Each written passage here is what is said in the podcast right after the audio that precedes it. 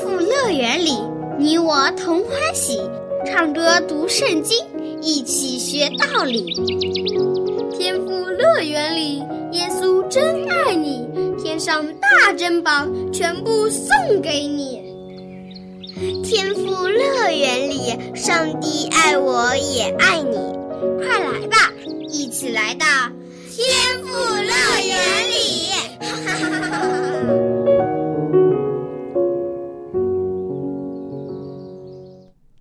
亲爱的小朋友，欢迎你来到天赋乐园节目。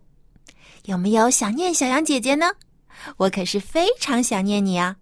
希望可以早一点和你一起来听圣经故事。你还记得我们上期节目当中说到的那条大鱼吗？就是把先知约拿一口吞进了肚子，又一口吐出来的那条大鱼。这条大鱼非常听上帝的话。上帝吩咐他做什么，他就做什么，是不是很神奇呢？其实，天地万物都是上帝所造的，一切的生灵都服从上帝的旨意，就连花草树木也听从上帝的安排。今天，我们就来听一个有关于植物的故事。昙花一现的蓖麻。回想起昨天的经历，约拿感到非常不可思议。他本来想要逃避上帝的旨意，不想去危险的尼尼微城，可就算他逃到了茫茫的大海上，上帝依然轻而易举的找到了他。当约拿掉入大海的时候。他以为自己就要淹死了，可没想到一条大鱼游了过来，一口将他吞进了肚子里。约拿在鱼肚子里待了三天三夜，终于想明白了自己的错误。他向上帝恳切的祷告，悔改自己的过犯。上帝垂听了他的祷告，吩咐大鱼将约拿吐到了陆地上。有了这神奇的渔夫三日游的经历，约拿比以前更有信心了。他相信上帝会保守他的安全，即使在危险罪恶的尼尼微城中，他也不用惧怕那些不怀好意的居民。于是，约拿下定决心要遵照上帝的旨意，向亚述帝国的首都尼尼微大臣出发了。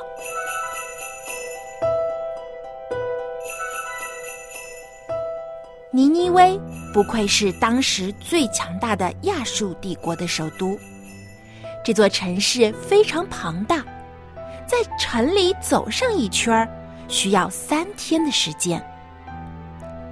约拿一来到尼尼微城，他也没找个旅馆休息一下，而是立刻就马不停蹄的在城中走了一整天。约拿特意来到居民聚集的地方。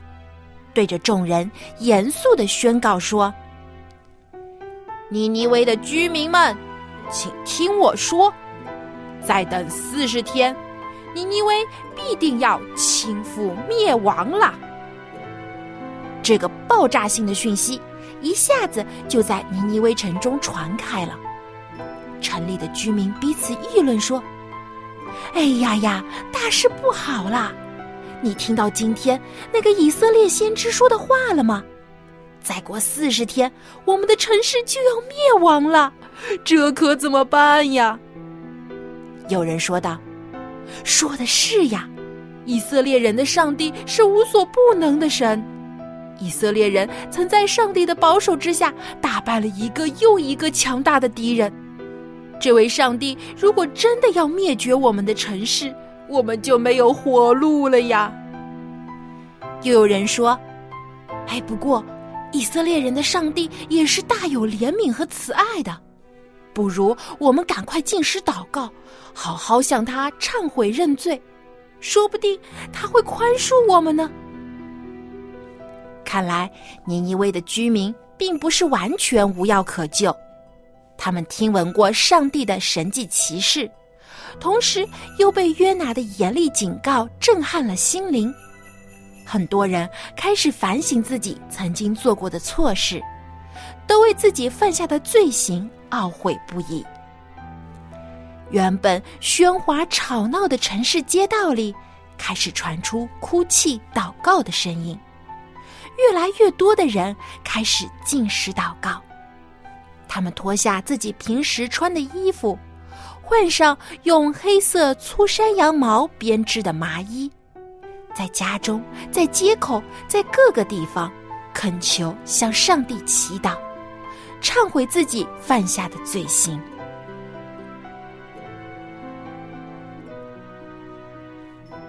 尼尼微城里发生了这么大的变化。这个消息很快传到了尼尼微王的耳朵里。这位国王听到了一个外国先知在他的城里传讲上帝的警告，不仅没有发怒，也没有怀疑约拿是敌人派来的奸细。这位国王很快就相信了约拿所传的警告。看来，这位尼尼微国王一定对上帝也有一些了解。他心里也敬畏这位无所不知、无所不能、无所不在的以色列上帝。尼尼微国王走下了他的宝座，脱下他的王服，和尼尼微的老百姓一样，换上黑山羊毛编织的麻衣。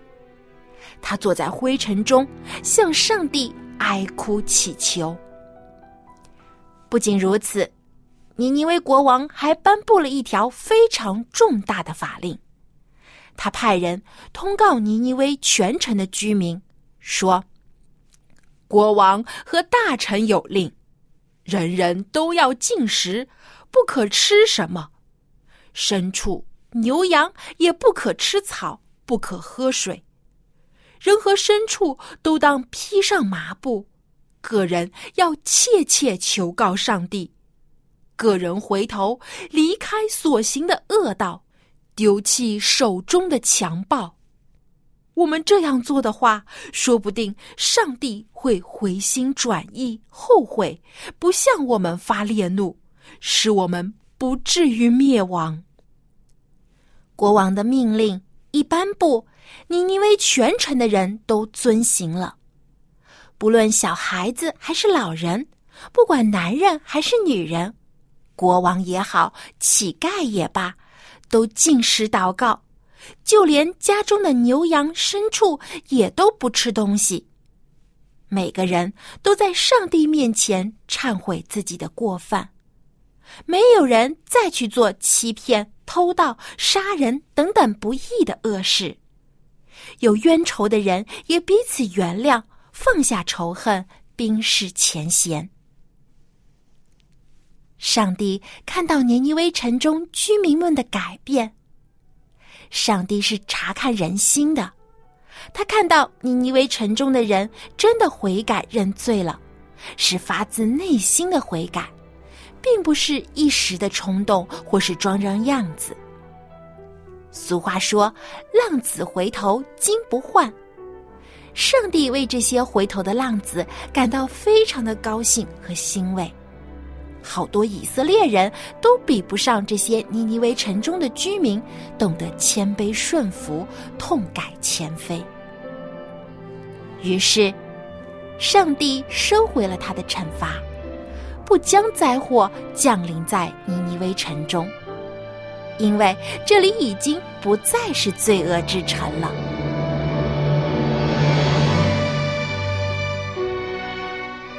对于尼尼微城的百姓来说，没有比这更好的消息了。他们本来是罪有应得的必死之人，而现在却得到了上帝的赦免，等于是重获了新生命。全城的人都欢呼雀跃，高声赞扬说：“天离地何等的高！耶和华的慈爱向敬畏他的人也是何等的大！”耶和华的名是应当称颂的。正当尼尼微的居民兴高采烈的时候，却有一个人怒气冲冲，心怀不平。小朋友，你猜猜这个人是谁呢？想不到吧？这个人竟然就是传讲上帝警告的先知约拿。约拿在尼尼微城中大声传扬警告，说四十天后上帝就要毁灭尼尼微城。可现在上帝却收回了旨意，不降灾祸给尼尼微城。约拿觉得自己出了大洋相，他说的预言没有应验，别人一定会认为他是假先知。约拿愤愤不平的向上帝说：“耶和华呀，我在以色列的时候，不就跟你说过我不想来尼尼微吗？我知道你是有恩典、有怜悯的上帝，不轻易发怒，也有丰盛的慈爱，并且后悔不降所说的灾，所以我才赶忙逃到了他施。”这下好了，你以为我是来了，我的脸也丢尽了。现在你就是把我的命拿去吧，我死了比活着更好。看着约拿这样自暴自弃、无理取闹，上帝劝解他说：“约拿啊，你这样发怒合不合理呢？”但是约拿却不听。他离开尼尼微城，在东边不远的地方给自己搭了一个棚子，坐在里面，一边乘凉，一边看着城里还会发生什么。说不定灾祸还是会发生的，毕竟尼尼微城的人以前做了不少坏事，不是吗？看着约拿这么固执，上帝也不再劝他。上帝安排了一棵蓖麻，悄悄的在约拿的身边生根发芽。这蓖麻应该是一种爬藤类的植物。蓖麻的叶子非常的宽大，在上帝的吩咐之下，这棵蓖麻迅速的生长，很快长得比约拿还高了。它的叶子遮盖约拿的头顶。正好帮他把炎热的阳光都挡住了。很快，约拿就感觉自己坐的这个盆子里凉爽多了。看着绿油油的蓖麻，约拿十分喜欢。可他的好心情到第二天一大早就消失了。原来，上帝又安排了一条虫子咬坏了蓖麻的枝干。这棵植物很快就枯死了。太阳一出来，炎热的东风呼呼一吹，天气比昨天更热了。没有了蓖麻的遮挡，阳光直接暴晒在约拿的头上，把他晒得头昏眼花，都快中暑了。约拿痛苦的抱怨说：“唉。”让我死了吧，死了比活着更好。这时，上帝又对约拿说话了。上帝说：“你因这颗蓖麻生气，这合理吗？”约拿不服气的顶嘴说：“我就是气死也是合理的。”上帝没有因为约拿的无理取闹而责怪他。而是耐心的劝解他说：“这棵蓖麻不是你栽种的，也不是你培养的，一夜生长，一夜干死，你尚且爱惜。何况这尼尼微大臣，其中不能分辨左手和右手的孩童就有十二万之多，并且还有许多的牲畜动物。”我怎么能不爱惜他们呢？原来，上帝借着蓖麻给约拿上了一堂名叫宽恕的课。约拿只管自己的名声和荣誉，却一点也不关心尼尼微城里的居民。他觉得罪人就应当罪有应得，受到惩罚。然而，上帝是大有慈爱的。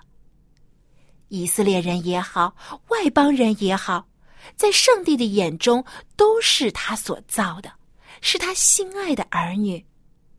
即使儿女们有犯错的时候，但是只要认错改正，上帝依然愿意接纳他们，原谅他们。那么约拿有没有明白这个宽恕的道理呢？圣经中没有提到。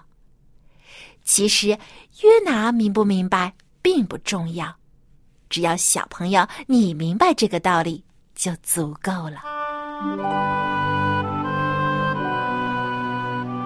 主耶稣曾教导人向天父上帝祷告的时候要这样说：“免了我们的债，如同我们免了人的债。”上帝饶恕了我们犯过的很多过错，一次又一次给我们改过自新的机会。那么，我们有没有原谅别人的过错，不去计较别人的恶，多一点宽容和谅解呢？上帝借着一颗蓖麻，讲述了一个慈爱和宽容的道理。好啦，故事听完了，下面小安姐姐要出今天的问题了。在今天的故事里，上帝最后有没有惩罚尼尼微的居民呢？你可以将答案通过写 email 的方式告诉小羊姐姐。我的电子邮箱地址是 l a m b at v o h c 点 c n。在今天的故事里，上帝最后有没有惩罚尼尼微的居民呢？赶快来信回答问题，赢得精美的礼品吧！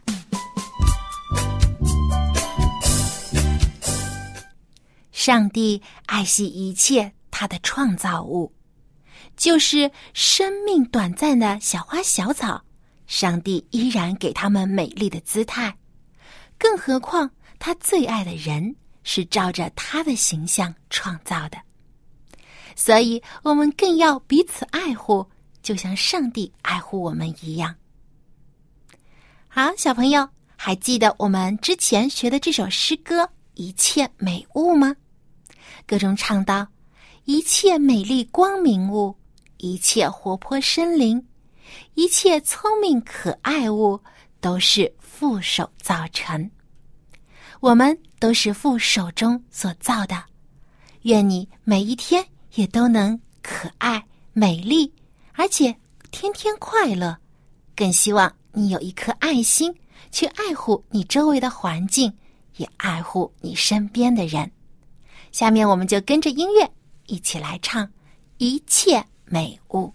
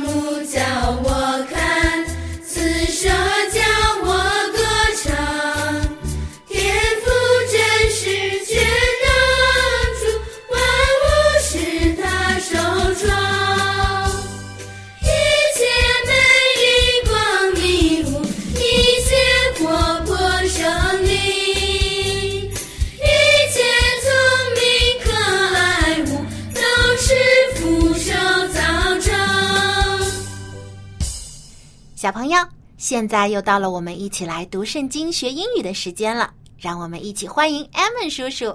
艾文叔叔您好，Hello boys and girls，大家好。艾文叔叔，我们有的时候也会像约拿先知一样，有同样的想法，就是觉得不应该轻易原谅那些犯罪的人，因为他们既然做了错事，难道不应该接受惩罚吗？嗯，那你觉得是一味的厌恶、憎恨犯罪的人好呢，还是以宽容、忍耐的爱心对待他们好呢？其实啊，上帝对我们每一个人都是公平公正的，他愿意给我们每个人悔改、认罪、改过自新的机会。我们只看到别人的过犯和缺点，那么我们有没有想过，很多时候我们也会犯错，做同样的事情呢？上帝既然宽容饶恕我们，我们也应该以宽容的心对待别人。所以，今天我们要学习的这节经文呢，就出自以弗所书第四章第二节。英文这样说：“Be completely humble and gentle, be patient, bearing with one another in love。”凡事谦虚、温柔、忍耐，用爱心互相宽容。是的，因为我们的主耶稣也是这样，凡事谦虚、温柔、忍耐，用爱心去宽容罪人。我们也应该学习他的榜样。那么，今天我们就来学习这句经文，记住应该怎样去爱别人。A B C D E F G，以弗所书第四章第二节：“Be completely humble and gentle, be patient.” Bearing with one another in love，凡事谦虚、温柔、忍耐，用爱心互相宽容。我们来看看里面的关键词。嗯，今天的关键词很多啊。嗯，小朋友，你要牢牢的记在心里，说不定呢，你需要拿一张纸，拿一支笔，记下笔记来。第一个词，completely。Completely 完全的、彻底的。humble humble h u m b l e humble 谦虚、谦卑的意思。我们中国人最强调做人要谦虚、谦卑，对不对呀？对，不能骄傲，应该经常记着自己需要长进，而不是把自己的长处看得很高。对，这也是圣经的教导。接下来是温柔的、温和的，这个词是 gentle。Gentle G E N T L E gentle. Be completely humble and gentle. be completely humble and gentle。这句话其实是一个命令的语式，就是说，你们大家要完完全全的谦虚和温柔。那么，圣经翻译成“凡事谦虚温柔”。patient Patient P A T I E N T patient 有耐心、忍耐的意思。我想每个小朋友都需要做一个 patient 这样的人，有耐心的人，因为生活当中有很多事情，有时候会让我们很心烦，特别是达不到我们的意愿的时候，对吧？对，有时候功课很多也会很心烦呐、对你要是没有这种 patient 这种性情的话，你考试的时候很可能就会毛毛草草的，该做对的题你也会做错，对不对呀？对，所以要细心，也要有忍耐的心。对了，patient，p a t i e n t，Patient 接下来 bear，b bear e a r，bear。这个词作为名词的话，最常用的就是熊。嗯，我看到呃动物园里那种憨态可掬的大狗熊啊，走路一摇一晃的就是 bear。bear。但是呢，它作为动词，这个词的意思是忍耐、忍受。Bear with one another，彼此忍耐，彼此宽容。bear with one another.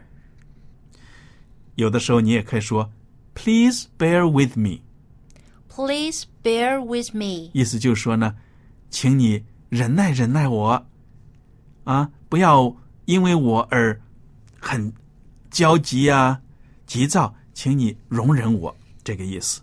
Bear with me。接下来的这个词大家可能都很熟悉，love。 Love. L O V E，love，就是爱、爱心的意思。Be patient, bearing with one another in love。 Be patient, bearing with one another in love. 这也是一个命令的语式。你要忍耐， 而且呢，要用爱心互相的包容、宽容。好，这节经文我们再读一遍。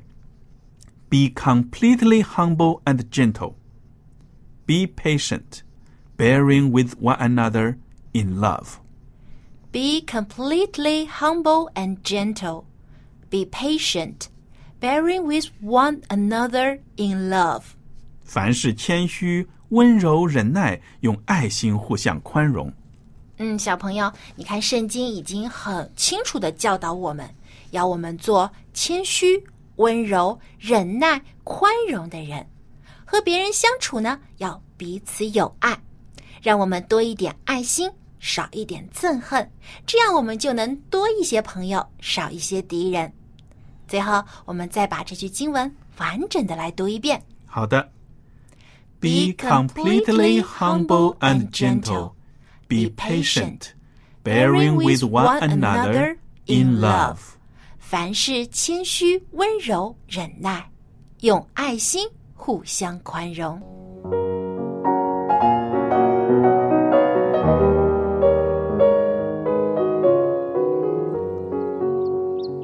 亲爱的小朋友，愿你从小就有宽容、温柔的心，学会说一句“没关系，我原谅你”，因为我们的天父上帝每天都在原谅我们的过错，教导我们走正直的道路。今天的节目就到这里了，小安姐姐要和你说再见了，别忘了给我写信，我的电子邮箱地址是 l a m b at v o h c 点 c n。我们在下期的天赋乐园节目中再见吧，拜拜。